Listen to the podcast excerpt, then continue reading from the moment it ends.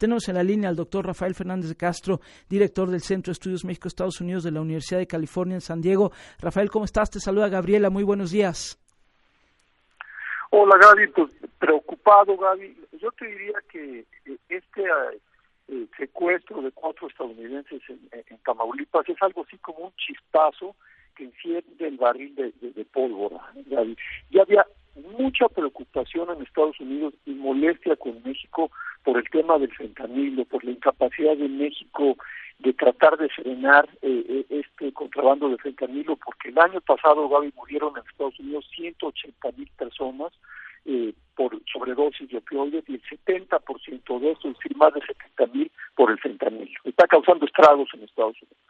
Eso llegó, Gaby, por la negligencia de México hasta la Casa Blanca y hasta el Senado y al Congreso Estatal.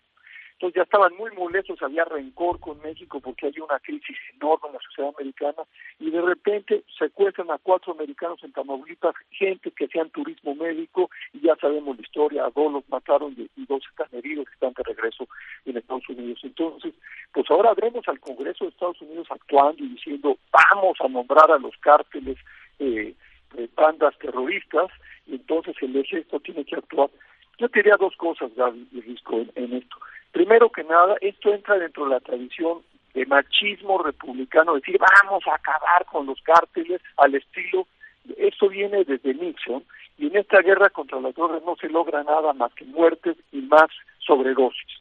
Eh, pero así es esta tradición de, de, macho, eh, eh, de macho, de decir podemos acabar muy de la DEA, por ejemplo, pero por otro lado también hay que decir que México fue muy negligente, eh, tenía seis, siete años Estados Unidos insistiéndole cuidado con el fentanilo y México. Si hace un problema de China, no tiene que ver con nosotros. Sí, el precursor viene de China, llega a México, en los laboratorios en Sinaloa se hace fentanilo y ha causado estragos en Estados Unidos.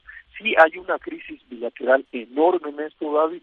Y bueno, pues como hay campañas ya políticas, el año que entra hay elecciones, pues vemos a los republicanos como Mike Pompeo, como William Barr, este, muchos senadores como Lindsey Graham, que es este aliado de Trump, diciendo vamos a darles con la fuerza del ejército. Entonces sí veo graves las cosas, Gaby, porque lo dejamos llegar. Una película que ya vimos en los años 80, cuando la, el crack cocaína estaba haciendo desmanes entre la población en Estados Unidos, ahora es el fentanilo y México es el acusado, porque para eso también son muy buenos los estadounidenses, para echarle la culpa a los de afuera, pero bueno, pues sí hay una corresponsabilidad en esto. A ver, ¿qué tal Rafael? Qué gusto escucharte. Te saluda Javier Risco. Buenos días. A ver, ayer veía justamente una mesa de discusión en una de las de las cadenas de televisión más importantes en Estados Unidos y bueno, como lo dices, la propuesta era hay que intervenir ya con los cárteles. Otra de las propuestas sobre la mesa era ¿por qué no sancionamos a México de manera comercial para que por favor despierten? Esto era lo que se decía en esta mesa, insistimos en uno de los de los programas de televisión nacional, pero es es posible, o sea, sí es eh, veamos, en términos reales, ¿es posible que haya algún tipo de ofensiva? ¿O de qué manera se está planteando esto desde el ala republicana? O sea, ¿cómo es que se, se, explicaría este, esta afrenta frente a los, bueno, frente a los cárteles de la droga en México? Eh, Rafael, ¿hay alguna estrategia? No hay una estrategia, pero sí hay una tradición. Y la tradición es esta, digamos, de la política de machos, de ir a acabar con, los cárteles, que evidentemente no lo van a lograr. Es, una guerra fallida que lleva 50 años.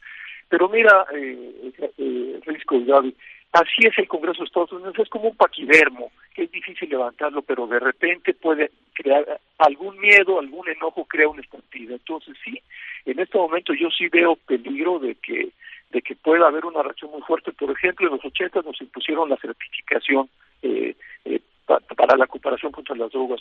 Esta es una legislación ahí dormida, la pueden revivir, es decir, cada año tienen que certificar que México coopera, que México realmente eh, hace esfuerzos enormes por combatir el narcotráfico. El problema de todo esto, Gaby y, Javier, es que esto no sirve de nada, no es, no es a través de acabar frontalmente con, con los narcos, es a través yo diría de tener una salud pública adecuada en Estados Unidos, de tener centros de tratamientos para estos jóvenes que están utilizando fentanilo. Va por otro lado la solución, pero bueno, este, ahorita que hay conmoción en Estados Unidos, yo diría lo, que se llama el el populismo punitivo, es decir, les voy a dar en toda la torre de los cárteles, eso es lo que lo que le gusta a los políticos y lo que lo hacen y, los republicanos lo hacen bien y me preocupa porque sí sí puede haber repercusiones muy graves en la relación México-Estados Unidos.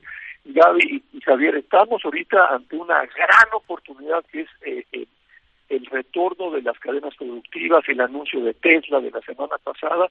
Y yo eh, les diría, este tema del narcotráfico pone en jaque a la relación bilateral, realmente pone todo en, en entredicho, porque si hay un enojo muy fuerte en la ciudad, la sociedad americana, ¿qué es esto? Muchos muertos por fentanilo, un país del sur que no coopera y ahora cuatro estadounidenses secuestrados y, está está siendo esto visto por todas las cadenas de televisión, la están viendo en todas las yo diría eh, eh, en, todas las cocinas de Estados Unidos está pasando esto y la verdad de las cosas es que pues eso es lo malo Gaby y Javier de cuando tienes territorios no controlados por el Estado lo que pasa en Tamaulipas, lo que estabas comentando tú, Javier, de lo que pasó con los mexicanos. A cada rato hay, estos, eh, hay esto en México, pero no no se prenden las alarmas porque son mexicanos, no son estadounidenses.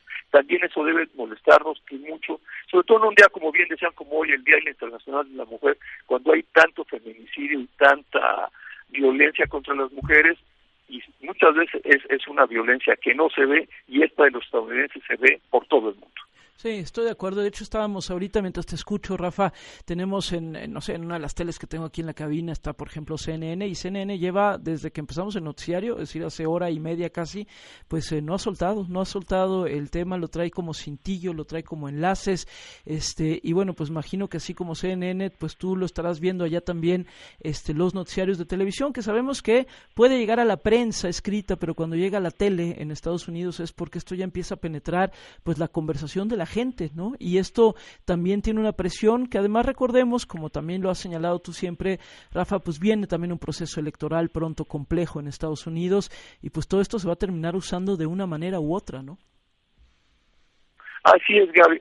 Insisto, en eh, riesgo, Gaby, eh, eh, el telón de fondo es este rencor que ya viene Estados Unidos por el tema del fentanilo.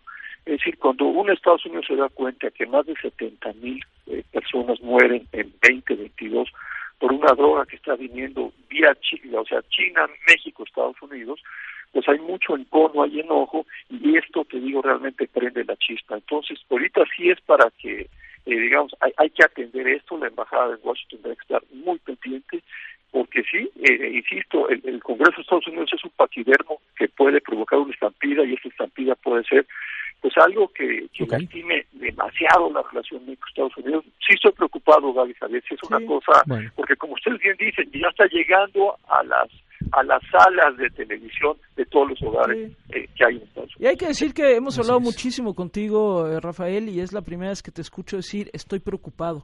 Normalmente, normalmente. vaya que ha habido crisis. Ya ha habido crisis y normalmente siempre tienes una mirada, digamos que este, como un poco más eh, optimista o más echada para adelante, y es la primera vez que te escucho decir estoy preocupado, y bueno, y tienes toda la razón además para plantearlo. Gracias, Rafa, por estos minutos. Te mandamos un abrazo. Otro para allá. Un abrazo.